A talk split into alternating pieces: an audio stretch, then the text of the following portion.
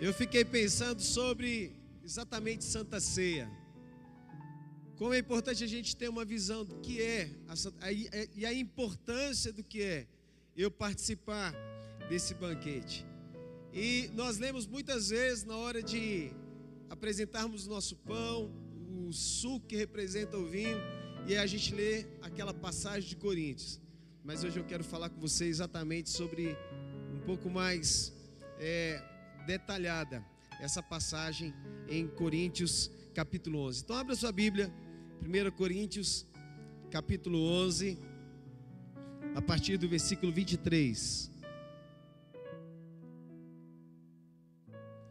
1 Coríntios 11, 23. Diz: Porque eu recebi do Senhor que também vos entreguei que o Senhor Jesus, na noite que foi traído, tomou o pão e, tendo dado graças, o partiu e disse: Isto é o meu corpo que é dado por vós. Fazei isso em memória de mim. Por semelhante modo, depois de haver ceado, tomou também o cálice, dizendo: Este cálice é a nova aliança no meu sangue. Fazei isso todas as vezes que o beberdes em memória de mim. Porque todas as vezes que comerdes este pão e beberdes o cálice, anunciais a morte do Senhor até que ele venha. Por isso, aquele que comer o pão ou beber o cálice do Senhor indignamente, será réu do corpo e do sangue do Senhor. Examine-se, pois, o homem a si mesmo, e assim coma do pão e beba do cálice, pois quem come e bebe sem discernir o corpo, come e bebe juízo para si. Eis a razão, porque há entre vós muitos fracos e doentes, e não poucos que dormem. Porque se nos julgássemos a nós mesmos, não seríamos julgados. Mas quando julgados, somos disciplinados pelo Senhor, para não sermos condenados com o mundo. Assim, pois, irmãos meus, quando vos reunis para comer, esperai uns pelos outros. Se alguém tem fome, coma em casa, a fim de não vos reunirdes para juízo. Quanto às demais coisas, eu as ordenei quando for ter com vocês.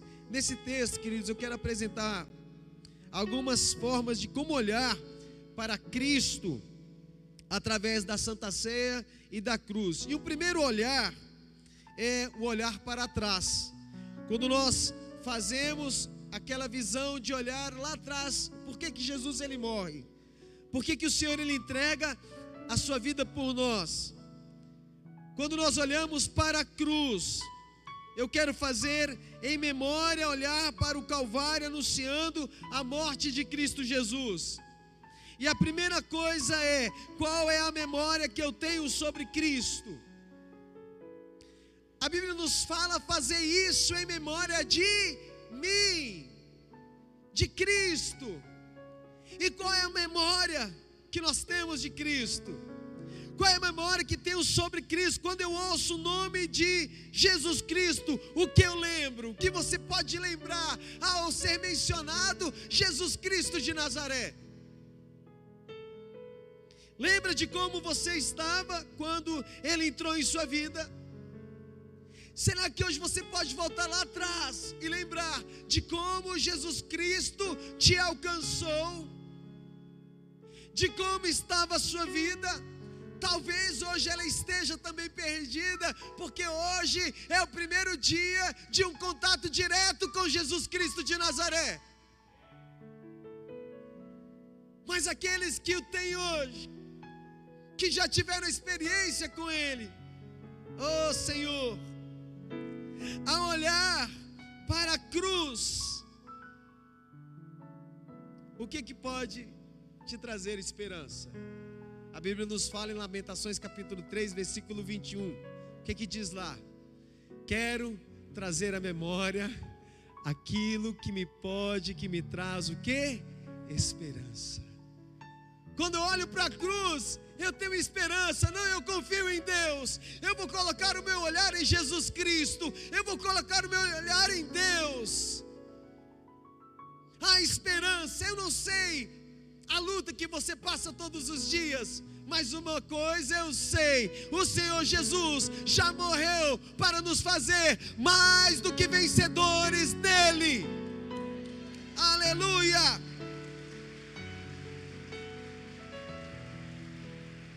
Você já presenciou milagres que aconteceram com pessoas que você conhece?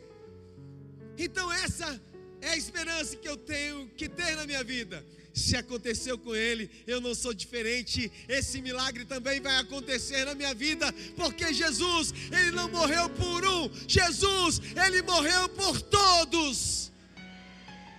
Aleluia!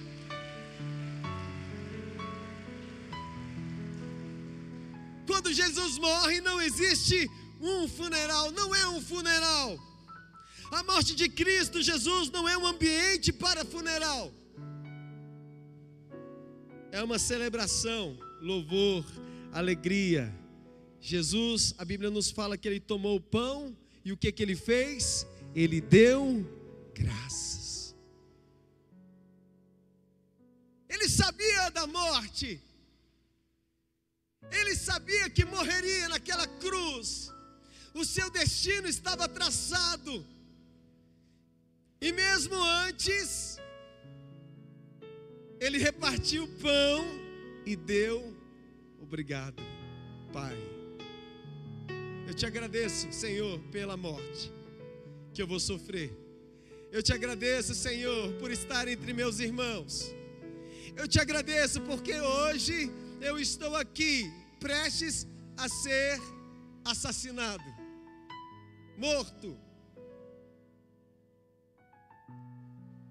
Mas, Senhor, eu vou morrer. Pai, eu vou cumprir a minha missão. E lá naquela cruz, eu vou dar um grito: está consumado. Aquilo que eu começo, eu tenho que terminar. O seu ministério, o seu chamado, você precisa concluir. Este é o meu corpo que é dado por vocês, diz Jesus. Ele não simplesmente possibilitou a nossa salvação, mas ele morreu em nosso lugar. Por isso, quando lemos lá em Isaías capítulo 53, 53 versículo 5, mostra o caminho de Jesus. Ele morreu a nossa morte. Ele morreu a sua morte. Isaías 53, 5 diz: Mas ele foi traspassado pelas nossas transgressões e moído pelas nossas iniquidades. O castigo que nos traz a paz estava sobre ele, e pelas suas pisaduras fomos, fomos, fomos sarados. E ele diz ainda: todos nós andávamos desgarrados, desviados, perdidos, como ovelhas. Cada um se desviava pelo caminho, mas o Senhor fez cair sobre ele, sobre ele, irmãos, toda iniquidade de nós todos. Toda iniquidade caiu sobre ele. Você pode imaginar o que é isso? Você pode imaginar, Jesus assumiu todas as suas dívidas, Jesus Cristo assumiu todas as suas enfermidades, Jesus Cristo assumiu todas as suas maldições, e Jesus Cristo assumiu todas as suas transgressões. O apóstolo Paulo diz: para anunciarmos a sua morte até que ele venha. É isso que diz das Escrituras Sagradas. Jesus não quer ser lembrado por seus milagres, por seus feitos, mas por sua morte. Por isso ele diz: Fazer isso em memória de mim. Faça o mundo conhecer que quem morreu naquela cruz foi um Deus. E morreu para nos salvar. Oh Senhor, esse é o olhar para trás, quando eu olho para aquela cruz. Agora, o olhar para frente. O meu olhar para frente é a segunda volta de Jesus. Quantos podem dar um glória a Deus? Não pensamos como este mundo pensa. Você não é comum. Existe uma esperança mais forte, existe um olhar da fé que vai além das nossas limitações, que vai além deste mundo. Quem não conhece as Escrituras pensa que apenas caminharemos para uma tragédia final. Nós, porém, pensamos no que está por vir. Jesus Cristo voltará. E vai buscar a sua igreja amada. As profecias estão se cumprindo e os sinais apontam para isso. O mundo está sendo preparado para esse grande acontecimento, a volta de Jesus Cristo. Amém. Quando nós olhamos para trás para lembrar desse lugar, mas também nós podemos olhar para frente para esperar o grande dia. Eu olho para trás para ver o que aconteceu com Jesus, mas agora eu preciso olhar para frente para esperar o grande dia, a volta do Senhor Jesus. E todas as vezes que sentamos à mesa no banquete, olhamos para frente. Hoje você vai sentar uma mesa preparada, um banquete preparado para você, para você lembrar, para você visualizar, para você enxergar a volta de Jesus. A minha vida a nossa vida ela precisa ter sentido.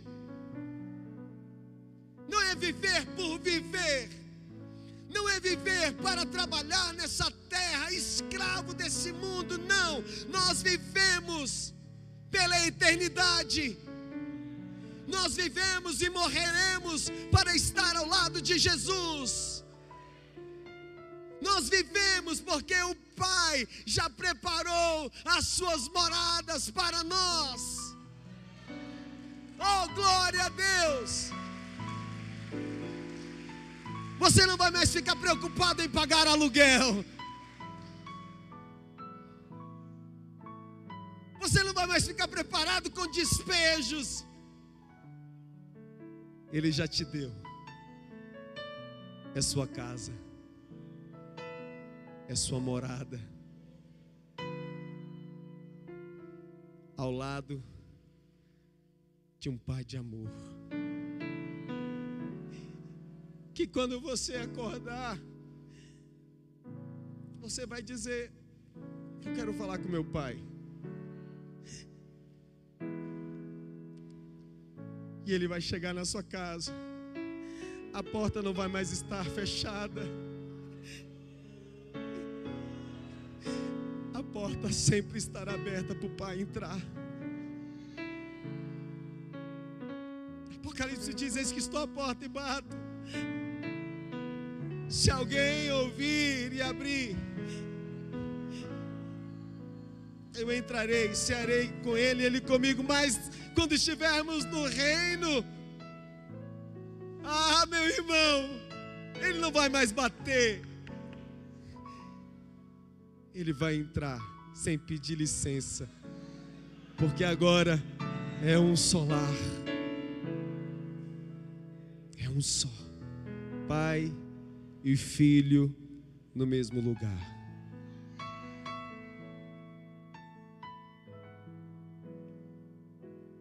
Quando eu penso estar à mesa, eu lembro de Jessé, quando Samuel ele vai ungir Davi. Samuel ele vem para ungir Davi. E aí o pai de Davi, Jessé, traz o primeiro filho. Samuel fala: não é esse. Vem o outro, não é esse. Vem sete filhos e nenhum deles. Samuel diz: estranho, não é nenhum deles. Você disse que trouxe, trouxe seus filhos, será que foi isso? Ele diz: Não, é, ainda existe um que está no campo, cuidando das minhas ovelhas. Samuel diz: Então traga, nós não vamos sentar à mesa, nós, vamos, nós não vamos comer até que ele chegue. Oh, aleluia! O Senhor está te esperando para um lugar de honra.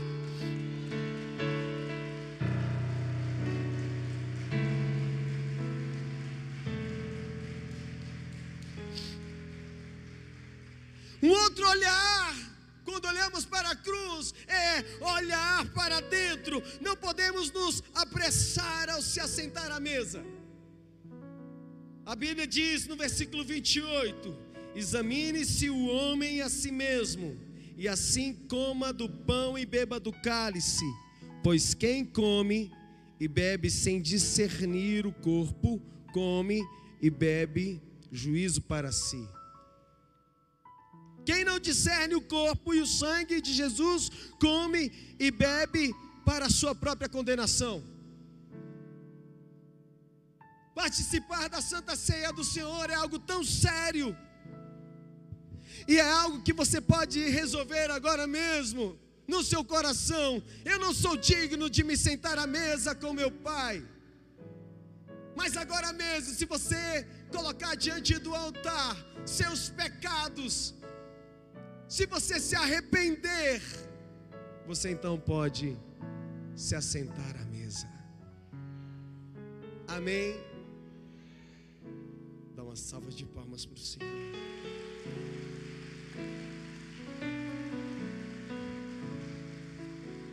Pastor, como é que podemos participar da Santa Ceia de forma digna?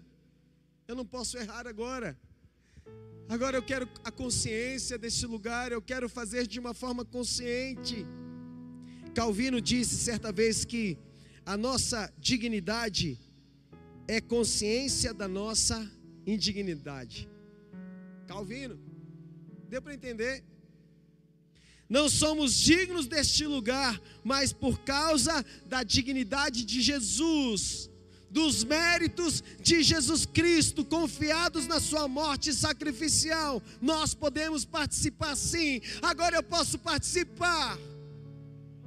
Quando você olha para Ele, quando você entrega a sua vida a Ele, não devemos fugir da Santa Ceia por causa do pecado, nós devemos fugir do pecado por causa da ceia.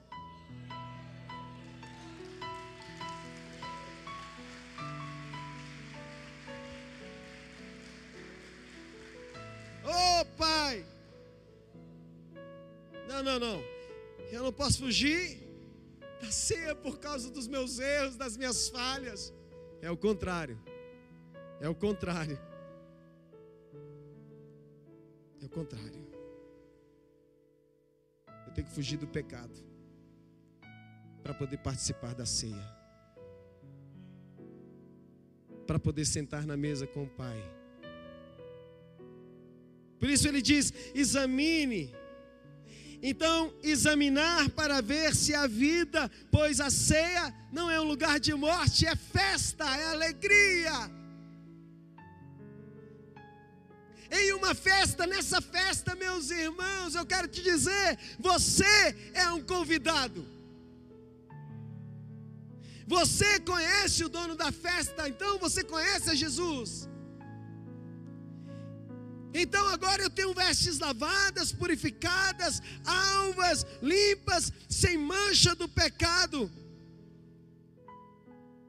Imagina você numa festa agora, todo maltrapilho, sujo, você convidado para uma festa maravilhosa, você chegaria assim, maltrapilho? Não, você pega a melhor roupa, você se prepara,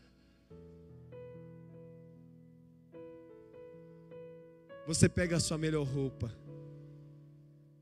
e vem para adorar o Senhor na sua casa. Amém. Amém. Eu tenho certeza que todos vocês fizeram isso hoje.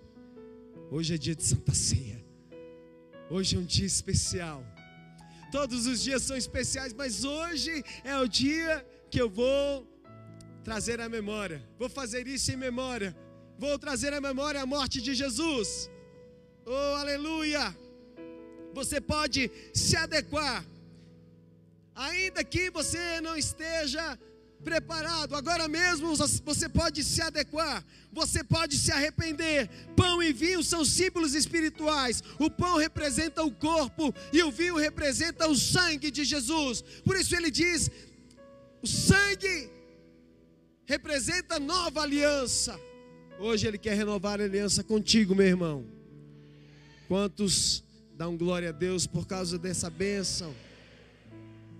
E por fim, depois de você olhar para trás, olhar para frente e olhar para si mesmo, não olhando para o seu irmão, para os seus defeitos. Se nos ocuparmos para olhar os nossos pecados, não teremos tempo para ver o cisco no olho do outro, pois verei a trave que está no meu, como diz a Bíblia Sagrada. Então agora eu vou olhar ao redor. Eu vou olhar quem está do meu lado. Eu não posso assentar à mesa de Cristo se tiver mágoas em meu coração. Com reservas em relação ao meu irmão. Com pendências, porque Deus ele não vai se agradar. Qual é o pai que se agrada de filhos que estão na mesa brigando em contenda? Uma crise não. Deus ele chama você para resolver agora essa pendência. Eu preciso perdoar para ser perdoado. Eu preciso amar para ser amado. Essa mesa não é da igreja A ou B. Essa mesa é do Senhor Jesus.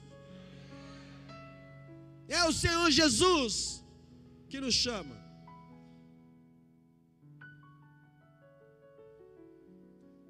A pergunta-chave é: você tem se assentado de forma digna neste lugar? Você tem se alimentado deste pão? Tem apetite pelas coisas de Deus? Deus ele te chama. Assim como em Apocalipse, capítulo 3.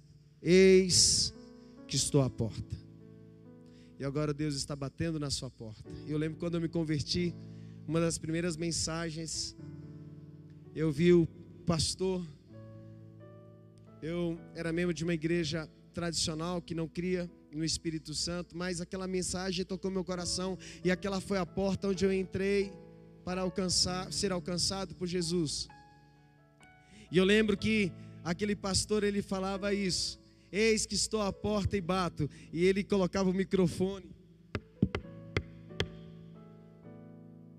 Interessante, tem quadros que tem um quadro eu estava olhando esse quadro na casa do Ed, estava na casa do Ed. Não tem fechadura. Não tem a maçaneta. Por quê? Jesus ele não vai entrar. Jesus ele vai esperar de dentro você abrir. Interessante, né? E nesse quadro também Jesus ele não estava de frente tinha uma janelinha Jesus ele estava de lado para ouvir. Ouvir a sua voz. Esperar você dizer assim: Jesus pode entrar na minha vida. E nessa hora o Senhor está dizendo isso para você, para nós. Deixa eu entrar, deixa eu entrar na sua casa, deixa eu entrar na sua família, deixa eu entrar na sua vida, deixa eu entrar no seu coração, deixa eu te mudar, deixa eu transformar a sua história, deixa eu te fazer vencedor.